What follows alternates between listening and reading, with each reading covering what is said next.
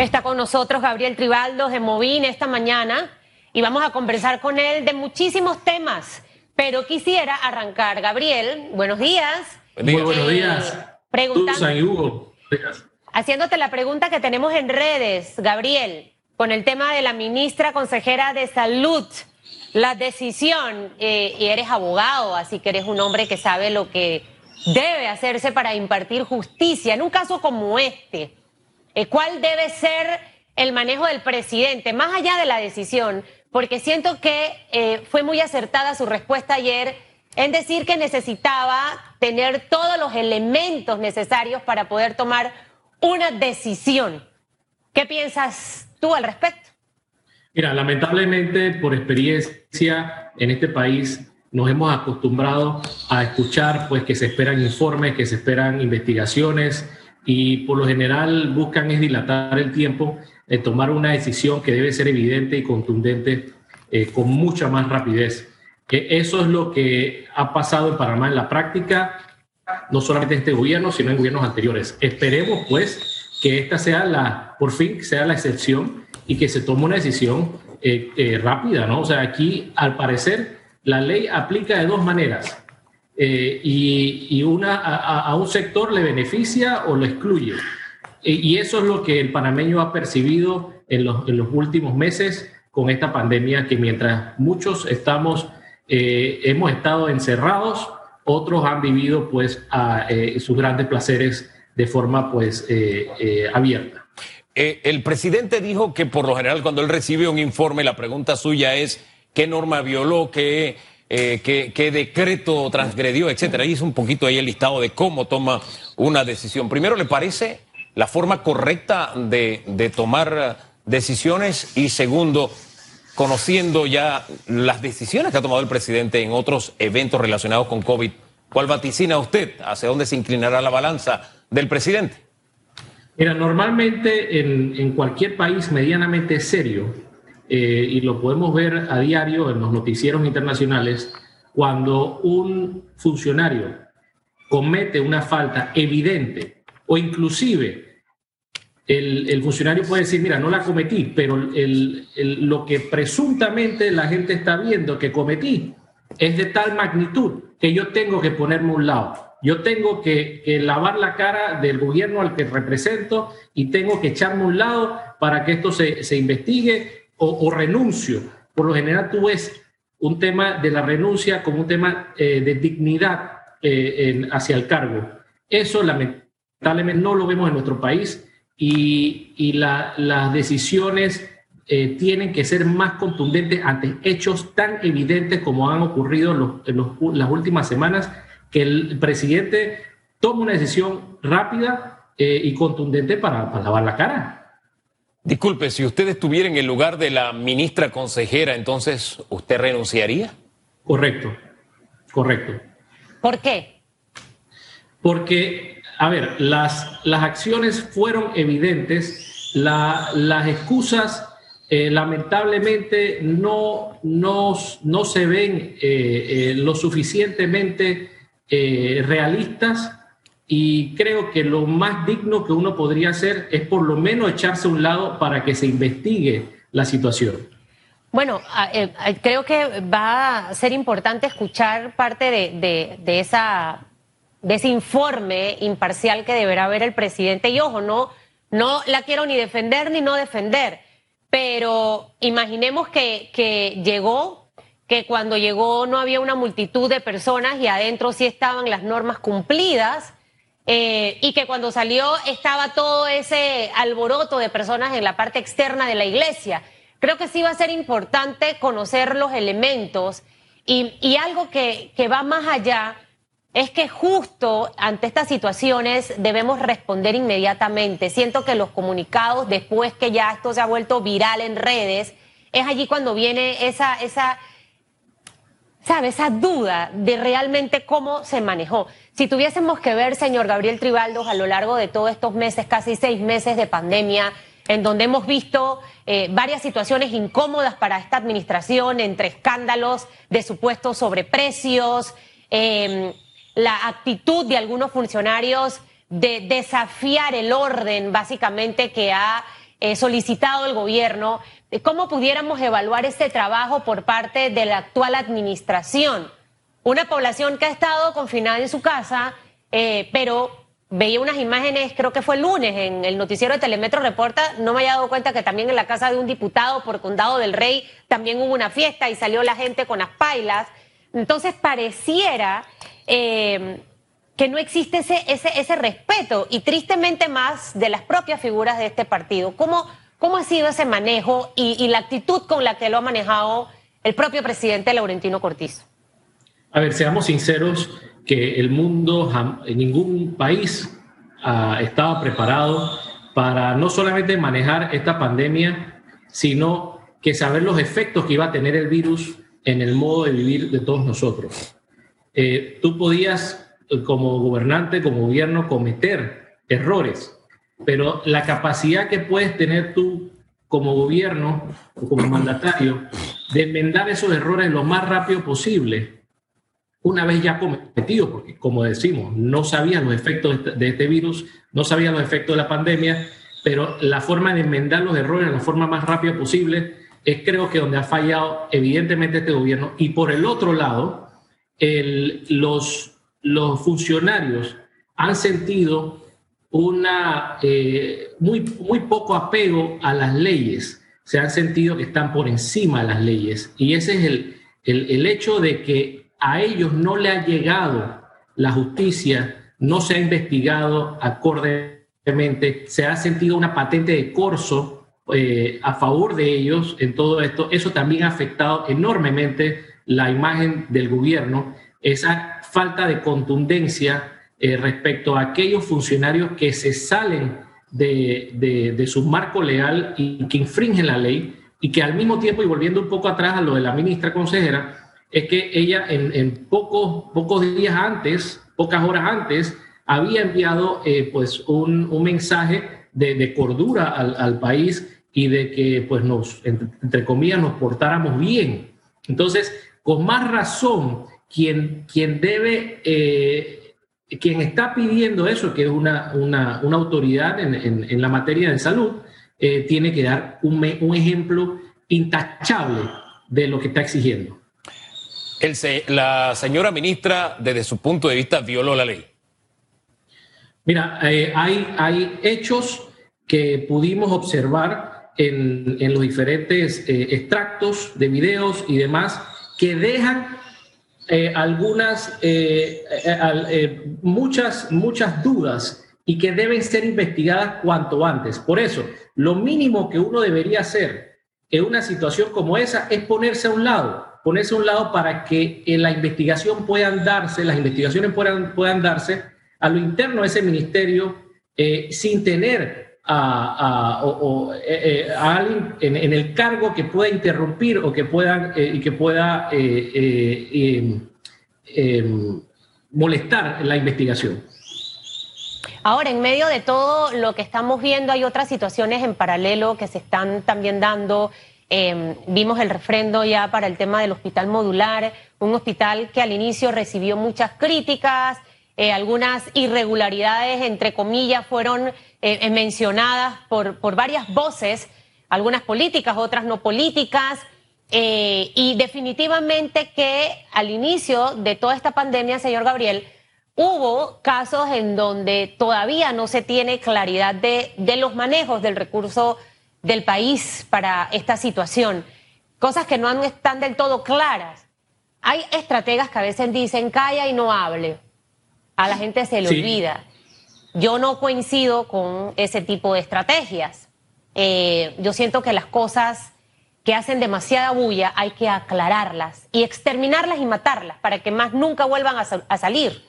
Eh, yo no sé qué sensación le da a usted porque el país está en una, en una zozobra innecesaria, quedó como con un mal sabor eh, muy, muy tempranito, con, con casi un año solamente de la recién administración.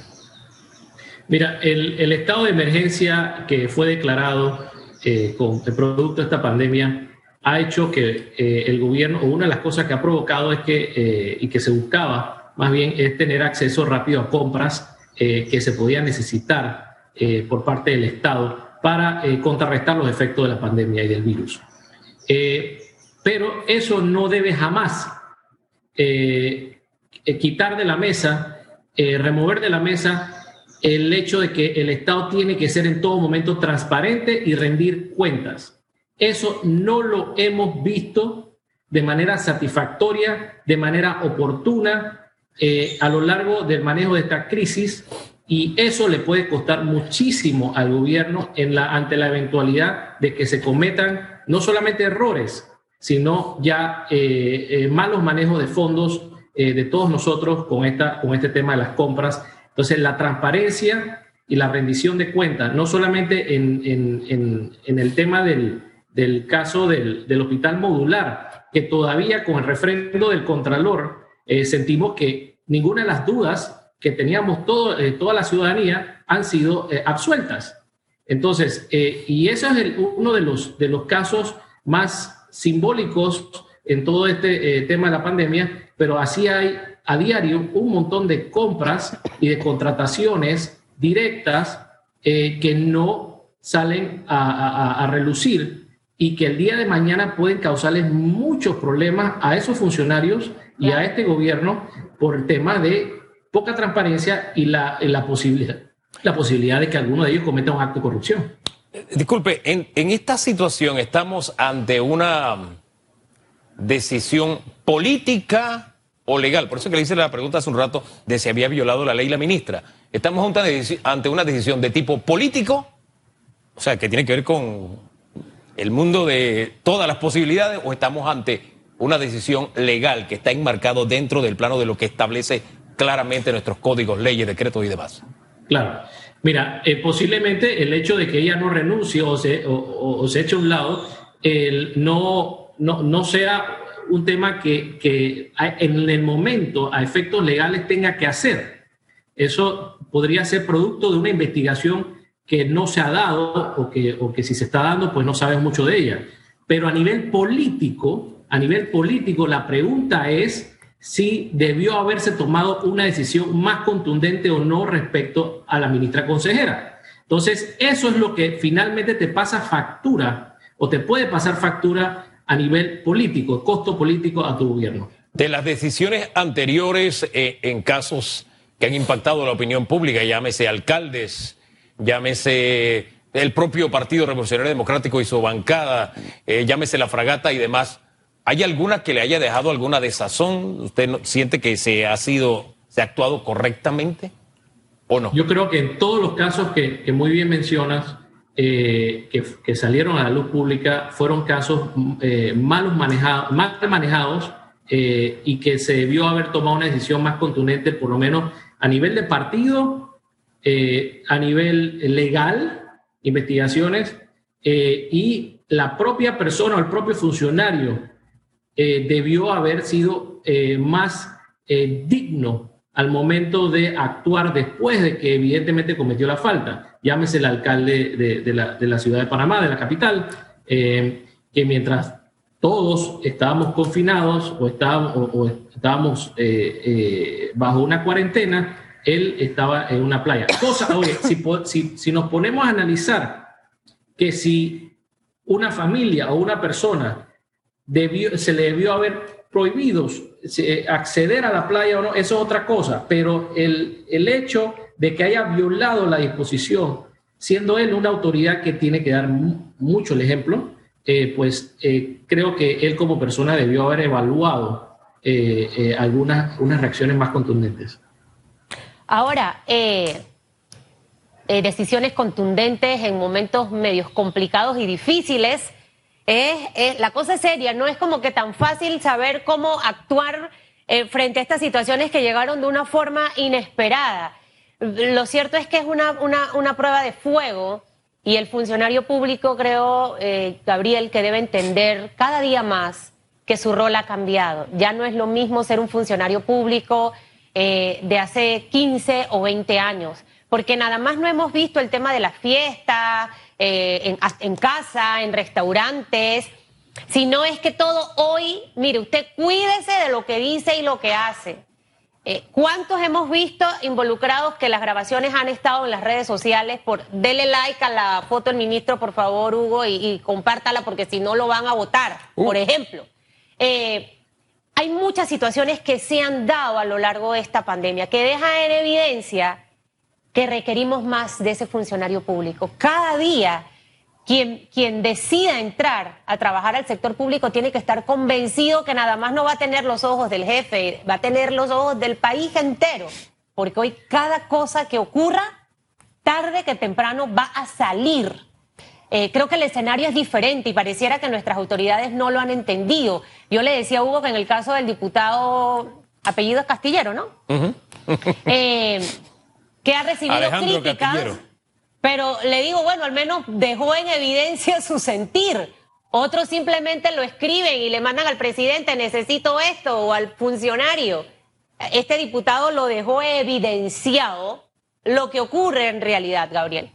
Mira, es que no solamente es el funcionario que debe entender su rol como servidor público, es decir, que recibe de una forma u otra un mandato para servirle a la nación eh, no solamente ellos tienen que entender su rol, sino nosotros como ciudadanos, quienes de una forma u otra hemos entregado ese mandato a ellos, eh, también tenemos que entender el rol de ellos y el de nosotros en una democracia. Eso es algo que está todavía muy verde, para decirlo en buen panameño, el entendimiento de esa figura. Aquí entronizamos al funcionario, el funcionario se siente un virrey, un rey, un príncipe, entonces, y que puede manejar las cosas a, su manera y que, está por encima de la ley, porque no solamente eh, se cree que está por encima de la ley, sino que la justicia jamás le, le va a llegar, porque la justicia que tenemos, y seamos claros, es una justicia totalmente colapsada, eh, no le llega al funcionario.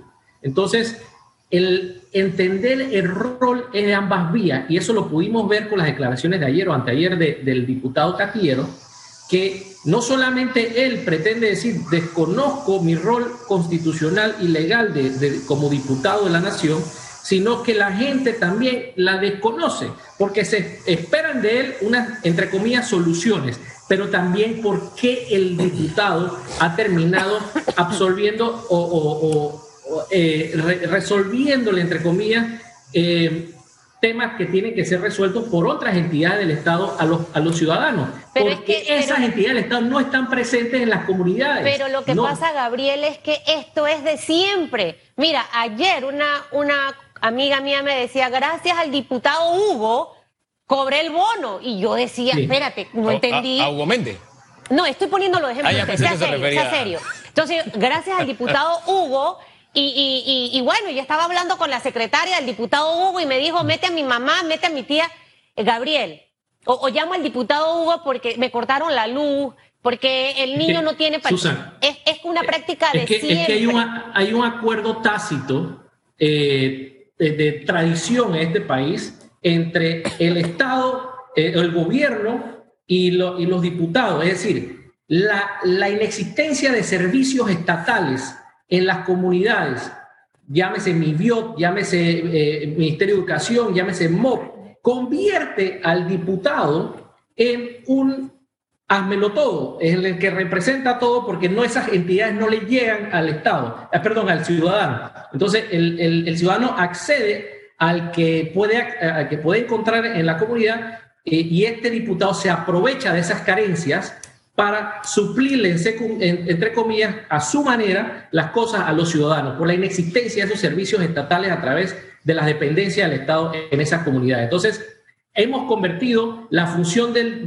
diputado en un representante absoluto y total del Estado para resolver todos los problemas a, los ciudadanos que deben ser resueltas por entidades eh, del Estado, que no están ahí y pregúntense por qué no mejoran sus servicios, porque no les conviene, entre comillas, no les conviene a esos diputados que quieren seguir actuando de esa manera para tener secuestrados a esos circuitos. Fíjese que, eh, disculpe que lo interrumpa allí, aquí el tema es institucionalidad. Por supuesto. El Estado es como un engranaje, debe funcionar, cada pieza juega un papel, no puede sustituir a otra pieza. Y como no funciona la institucionalidad, Incluso en la mente del propio ciudadano está, tengo un problema, voy a donde el diputado. Así es. Pero tiene, tiene que llegar el momento en nuestra historia en que seamos república y que cada uno haga lo que le corresponde. ¿No le parece? Así es. Así es, totalmente de acuerdo. Y el hecho de que eh, el diputado tenga secuestrado, entre comillas, esos servicios mal suplidos, encarecidos y un montón de cosas a, esta, a estos circuitos, hace que, eh, que de una forma u otra exista una especie de síndrome de, Estocolmo, porque los tiene secuestrados y entonces si eh, se presenta alguna opción en ese circuito que pretenda actuar como diputado de acuerdo al marco legal, la gente se pregunta, oye, pero si se me va fulano, que es el que me da a mí eh, el, dinero para el tanque de gas, el que me da a mí para el sepelio, el que me da a mí para el zinc, ¿qué voy a hacer sin él? ¿Qué voy a hacer él? Es un síndrome como de Estocolmo que está aplicándose en, en, estos secuestros que tiene este, este tipo de político en los circuitos.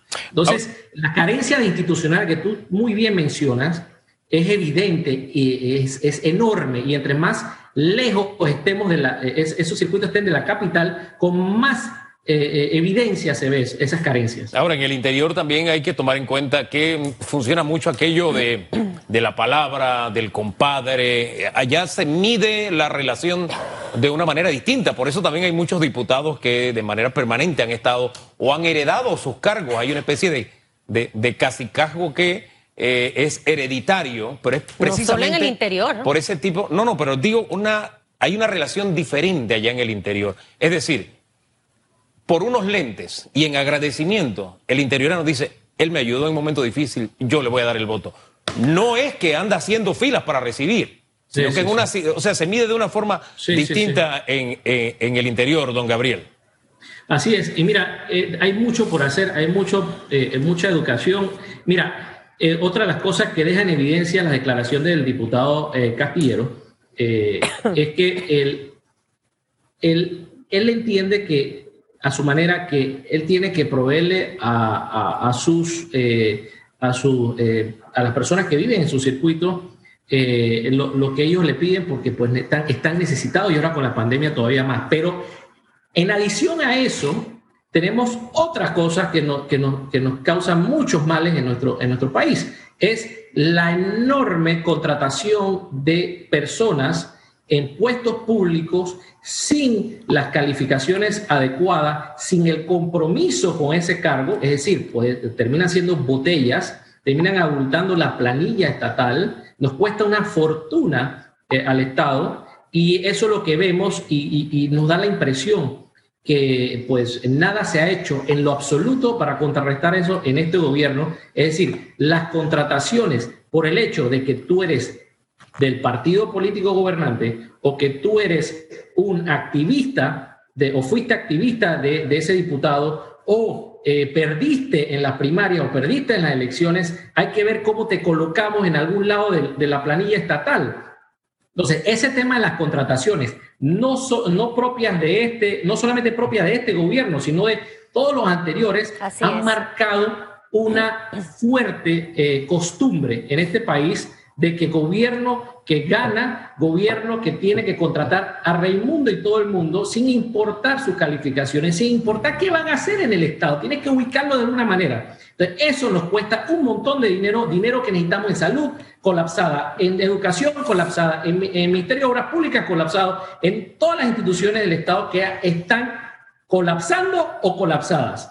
Y eso son, esos son dineros que no hacen falta y que están yendo a contrataciones de botellas y, y, politiqueras. Totalmente de acuerdo. Ojalá que esa realidad en algún momento cambie. Creo que el país se merece otro comportamiento, otra conducta, Gabriel. Y, y, sabe, Hugo, yo sí creo que nuestra gente y Gabriel ha ido cambiando, porque si no, por ejemplo, el señor Tito Afú siguiera en la asamblea. Eh, yo creo que hemos empezado a dar esos primeros pasos. Ojo, ni en contra a favor del señor Tito Fu, porque si no ahora me escribe, me llama, me manda por ahí mensaje, sino que al final la gente también ha empezado a entender cuál es el rol. Hay un grupo al que todavía tenemos que seguir trabajando y el propio político entender que llega al sector público a servir, pero no de esa forma. Tenemos que empezar a contribuir a cambiar la sociedad. Así que Quedan muchos retos por delante, señor Gabriel, rumbo al 2024. Y ese sueño épico, y siempre recuerdo a Jaime Porcel que me decía que yo aspiraba a algo como que era imposible. Yo aspiré muchas cosas de niña y las logré. Así que yo sí creo que lo imposible sí se puede convertir en posible cuando uno le mete ganas. Abrazos a la distancia. Igual, igual, gusto en verlos. Gracias, Gabriel. Gracias por el tiempo. Bendiciones. Por la confianza. Igual. Tribaldos de Moving.